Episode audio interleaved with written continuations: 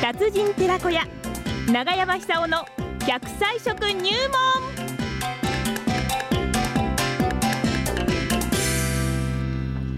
さあそれでは奈良浜市出身食文化史研究家長寿食研究家永山久夫さんのね、えー長生きの秘訣食材からなんですが今週の食材は何でしょうか長山 さんおはようございおまはようごおざいます。。はようございますすよろしくお願いしよまろすしくお願いいたしいます。や一気に寒くなりました明日ね会津地方は雪のマークが出てるんですよあ、そうなんですか。ええ東京も寒いですよ。そうでしええょちょっと私、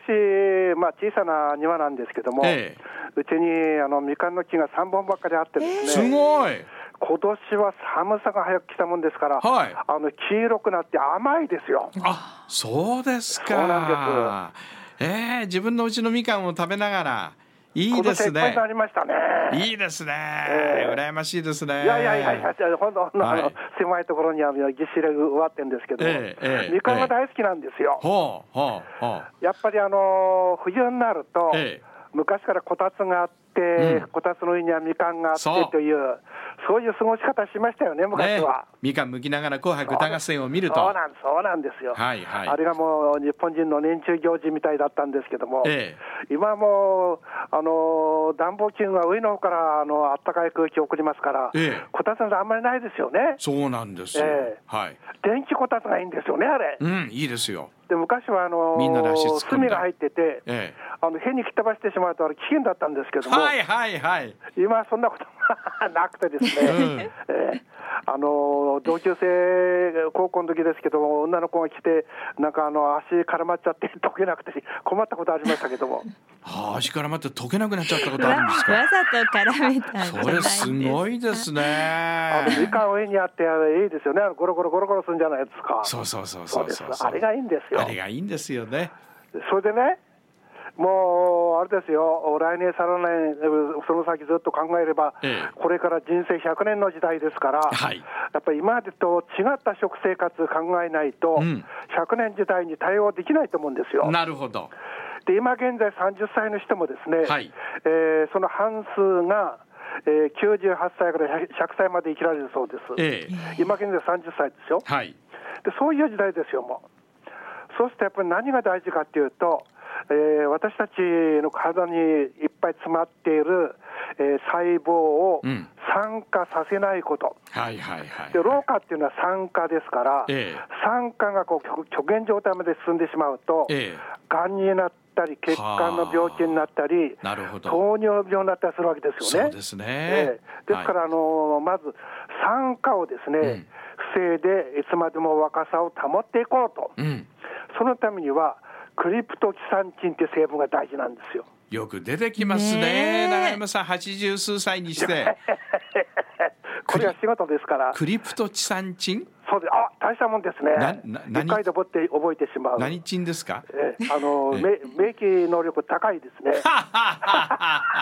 つまり脳細胞が酸化してないという意味です。そうでしょう、ええうん酸化するとあの記憶力っていうのが、えええどんどん低下してしまいますから、はいやっぱりその免疫力っていうのが、や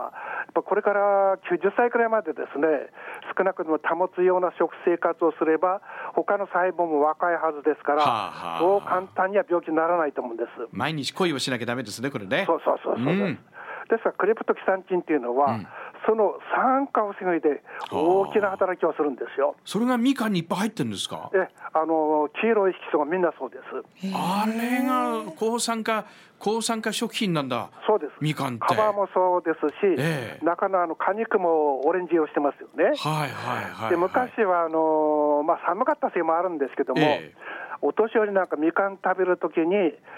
あのよろり端で焼いてですね、はいちょっと焦げ目をつけて皮ごと食べたもんです。はあで今考えてみれば、クリプトキサンチンという皮にたくさん含まれてるんですええよ。えええですから、あのーもし抵抗なかったらですね、まああのーあれあれだあれあれの中に入れて、うんトースターありますよね、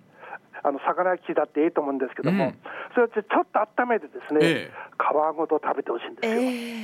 皮ってあの外側の本当のそう皮ですかそうですええオレンジの皮そうですええあの温州みかんですよ、はいはいはいはいあのオレンジはちょっと硬くて食べられないと思いますけども、はいはいはい温州みかんの皮は大丈夫です。あそうですかそれであの皮むいてしまうと捨ててしまうと、はい皮の内側にあの白い筋状のものが、あいっぱいついてますよええはいあそこルチンっていう成分含まれてまして、ええこれあの血液を運ぶ血管を丈夫にします。はあ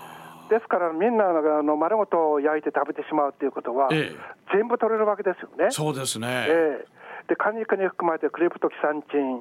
それからビタミン C も多く含まれてますから、んえービタミン C ベースでいうと1日2つから3つ食べれば1日の必要量が取れるって言われてます。はあであのー今年はインフルエンザワクチン少ないですよね。ええええそう言われそてれまですねえー死亡する方全員に行き渡るかどうか分かんないっていう、そういう時代ですから、はいビタミン C とクリプトキサンチンを取って、ですね、風邪に単位する免疫力を強化して、今年の冬を過ごす、はいはいそういうこと、今から考えた方がいいですね、なるほどもう雪ちらちらでしょ、今、そうなんですよ明日は会津はね、そうでしょ、雪になるという予報ですからね、いやーあの、もっと北の方に行くと、今日なんか雪降るんじゃないですか、東京、ものすごく寒いですから。うん寒いとあの空気が乾燥しますから、はいあの風邪ひきやすくなるんですよ。そうですでねすからあの焼いて食べてですね、はいえ